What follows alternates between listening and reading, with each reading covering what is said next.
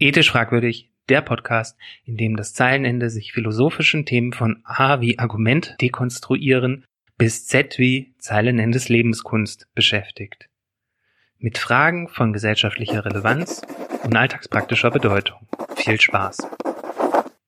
Mit der Fraktion Freie Fahrt für freie Bürger habe ich wahrscheinlich nur das latente Gefühl der Verachtung gemeint, wenn man an den jeweiligen Kontrahenten oder an die jeweilige Kontrahentin denkt. Umso erstaunter war ich, als ich festgestellt habe, dass sich sowohl bei der Fraktion Freie Fahrt für Freie Bürger als auch bei mir klammheimliche Freude darüber breit macht, wenn man in der Zeitung liest, dass in der erweiterten Nachbarschaft ein Starrenkasten gesprengt wurde. Und da drängte sich mir die Frage auf, darf man das eigentlich tatsächlich gut finden, wenn ein Blitzer, wenn ein Starrenkasten, wenn eine Radarfalle zerstört wird? Ist das eine Attacke auf den Überwachungsstaat oder ist das die Zerstörung von Gemeineigentum, die wir ablehnen sollten? Die Sache ist natürlich diffizil. Also auf der einen Seite möchte ich auf keine Art und Weise mit der Fraktion Freie Fahrt für freie Bürger übereinstimmen und einer Meinung sein. Und deshalb hat mir meine moralische Intuition gesagt, ein Starrenkasten tut offenbar etwas Gutes, weil er dafür sorgt, dass sich Autofahrerinnen und Autofahrer an die Höchstgeschwindigkeit halten. Auf der anderen Seite handelt es sich dabei natürlich um ein Überwachungsinstrument an einem öffentlichen Ort, das streng genommen eine Straftat, und wir sprechen jetzt bitte bei Geschwindigkeitsübertretungen vereinfachen von einer Straftat, selbst wenn es nur eine Ordnungswidrigkeit sein sollte. Starrenkästen verhindern es streng genommen nicht, sondern sie dokumentieren eigentlich nur, dass solch eine Straftat vorgelegen hat und sorgen dafür, dass diese auch sanktioniert werden kann. Und auch das nur im eingeschränkten Maß, weil es das bekannte Problem der MotorradfahrerInnen und Motorradfahrer gibt, die nur sanktioniert werden können, wenn dieser Blitzer auch das wegfahrende Motorrad abschießt. Wenn der Starrenkasten nur nach vorne gerichtet ist, dann werden, können nur AutofahrerInnen sanktioniert werden, die ein Kennzeichen vorne haben, was Motorräder bekanntermaßen nicht haben. Ein Fotoapparat an einem öffentlichen Ort, der regelbasiert auslöst, ist technisch nur ein klein wenig fortgeschrittener als eine Kamera an einem öffentlichen Ort, die wir ja grundsätzlich auch ablehnen, selbst wenn da gar kein Film drin ist, weil solche Überwachungseinrichtungen gleich zwei Schwächen haben. Das lässt sich an der Kamera besser diskutieren, deshalb nehmen wir das Beispiel. Zum einen zwingt sie zu Rollenverhalten, das normalisiert ist. Wir verhalten uns also nicht so, wie wir es dürften, weil wir alles an einem Ort tun dürfen, was nicht explizit verboten ist, sondern wir halten uns am überwachten Ort besonders konventionell und achten aktiv darauf, dass wir keine Regeln verletzen und bewegen uns damit noch nicht mal in die Freiräume, die beispielsweise gar nicht von irgendwelchen Verboten gedeckt sind, aber auch nicht explizit erlaubt sind. Man denke an einen belebten Marktplatz, wo das Schlendern, Flanieren, das sich hinsetzen, das ein Getränk trinken nicht verboten, sondern sogar sozusagen geboten ist. Wenn wir da aber unsere Picknickdecke beispielsweise ausbreiten würden. Auf die Idee würden wir wahrscheinlich gar nicht so sehr kommen, wenn da eine Kamera hängt. Und wenn da keine Kamera hängt, dann würden wir wahrscheinlich auch nicht auf die Idee kommen, aber es eher mal darauf ankommen lassen, ein Picknick mitten auf einem Marktplatz in einer Stadt zu machen. Einfach, weil das sichtbare Auge des Gesetzes uns unter gewisse Rollenerwartungen zwingt. Genauso führt der Starrenkasten in, zu solchen Überkompensationen, dass beispielsweise in einer Tempo 50 Zone gerne mal auf Tempo 30, Tempo 20, Tempo 10, Tempo minus 10, Tempo minus 50 abgebremst wird und übertrieben albern an diesen Blitzern vorbeigeschlichen wird, nur um direkt dahinter wieder aufs Gaspedal zu treten und damit eigentlich nur ein unnötiges Bremsmanöver eingeleitet wird. Was die Kamera angeht, wage ich mal zu behaupten, dass es relativ unkontrovers bei einer großen Gruppe von Menschen ist, dass man das durchaus charmant findet, wenn die rein zufällig von der Wand fallen und dass man da auch keine großen Bauchschmerzen hat und gar nicht so traurig ist, wenn die Staatsgewalt nicht dazu kommt, das von der Wand fallen der Kamera zu untersuchen. Wie ist das jetzt aber beim Starrenkasten? Weil es ist ja so, dass wir beim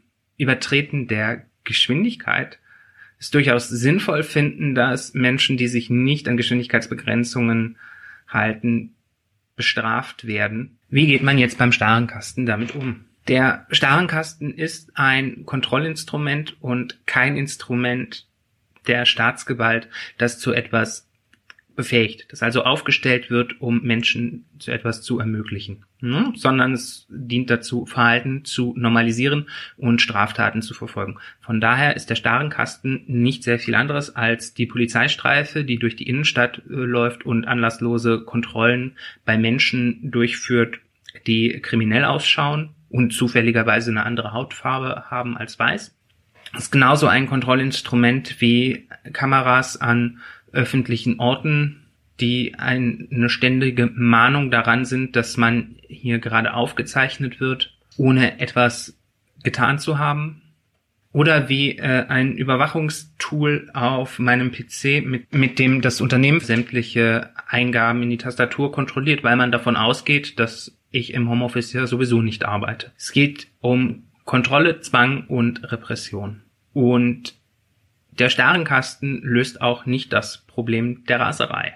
Auf der anderen Seite finden wir es natürlich gut, dass das Einhalten der Regel Fahr nicht schneller als hier erlaubt ist durchgesetzt wird. Andererseits will ich auch gar nicht, dass Menschen dafür bestraft werden, dass sie sich an Geschwindigkeitsbegrenzungen nicht halten, sondern ich möchte, dass Menschen sich an Geschwindigkeitsbegrenzungen halten.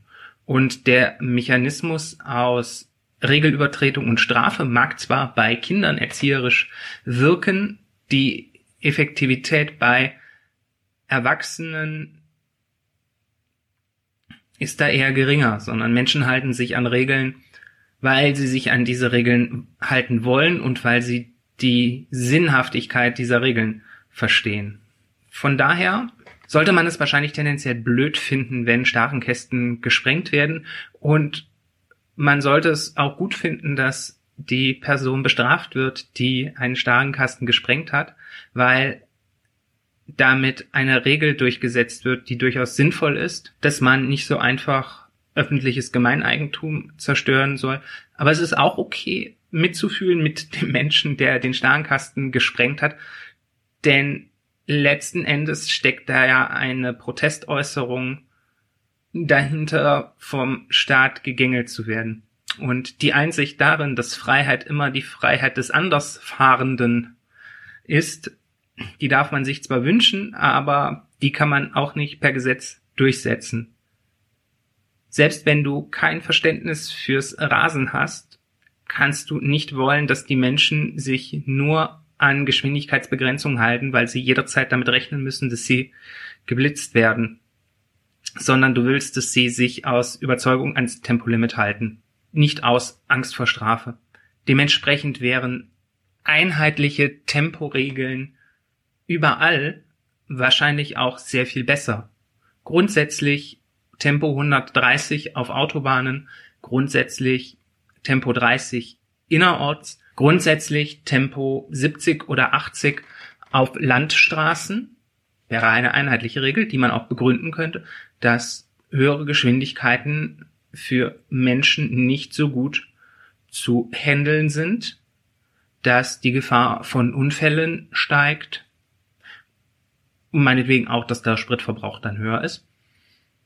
Es würde die ganze Sache extrem vereinfachen. Dann würde man nämlich diese ganzen Dinger von Tempo 50 auf Tempo 70 runter zu bremsen, dann wieder eine Tempo 100 Zone zu haben, mit der man dann in eine Tempo 50 Zone wieder reinrast, hätte man nicht, sondern man hätte ein einfaches System, das jedem einleuchtet im Zweifelsfall auch, dass man dann an besonderen Orten noch heruntersetzen könnte. Also beispielsweise Tempo 50 außerorts, wenn man durch irgendwelche Serpentinen fahren muss, was dann weder jedem Verkehrsteilnehmer, jeder Verkehrsteilnehmerin einleuchten würde.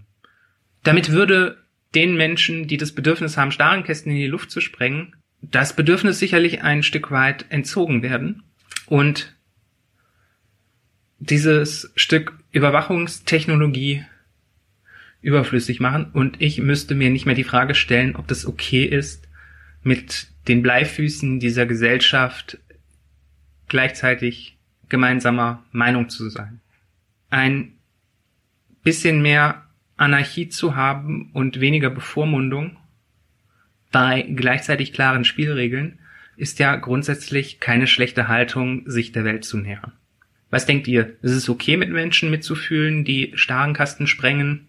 Ist es okay, sie trotzdem zu bestrafen und es gut zu finden? Ist es gar nicht okay, sie zu verurteilen für ihre Tat?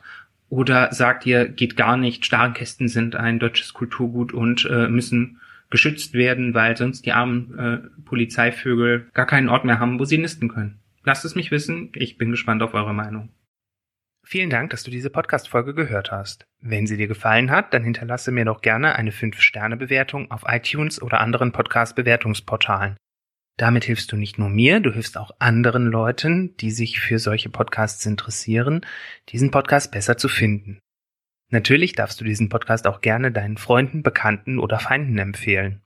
Wenn du Fragen, Anmerkungen, Kommentare, Themenvorschläge oder Kritik hast, dann darfst du mich gerne kontaktieren. Du erreichst mich per Mail unter zeilenende at ethisch-fragwürdig.de, fragwürdig mit UE, auf der Facebook-Seite ethisch fragwürdig, über Twitter unter dem Handle at Zeilenende oder ganz altmodisch auf www.ethisch-fragwürdig.de, fragwürdig mit UE.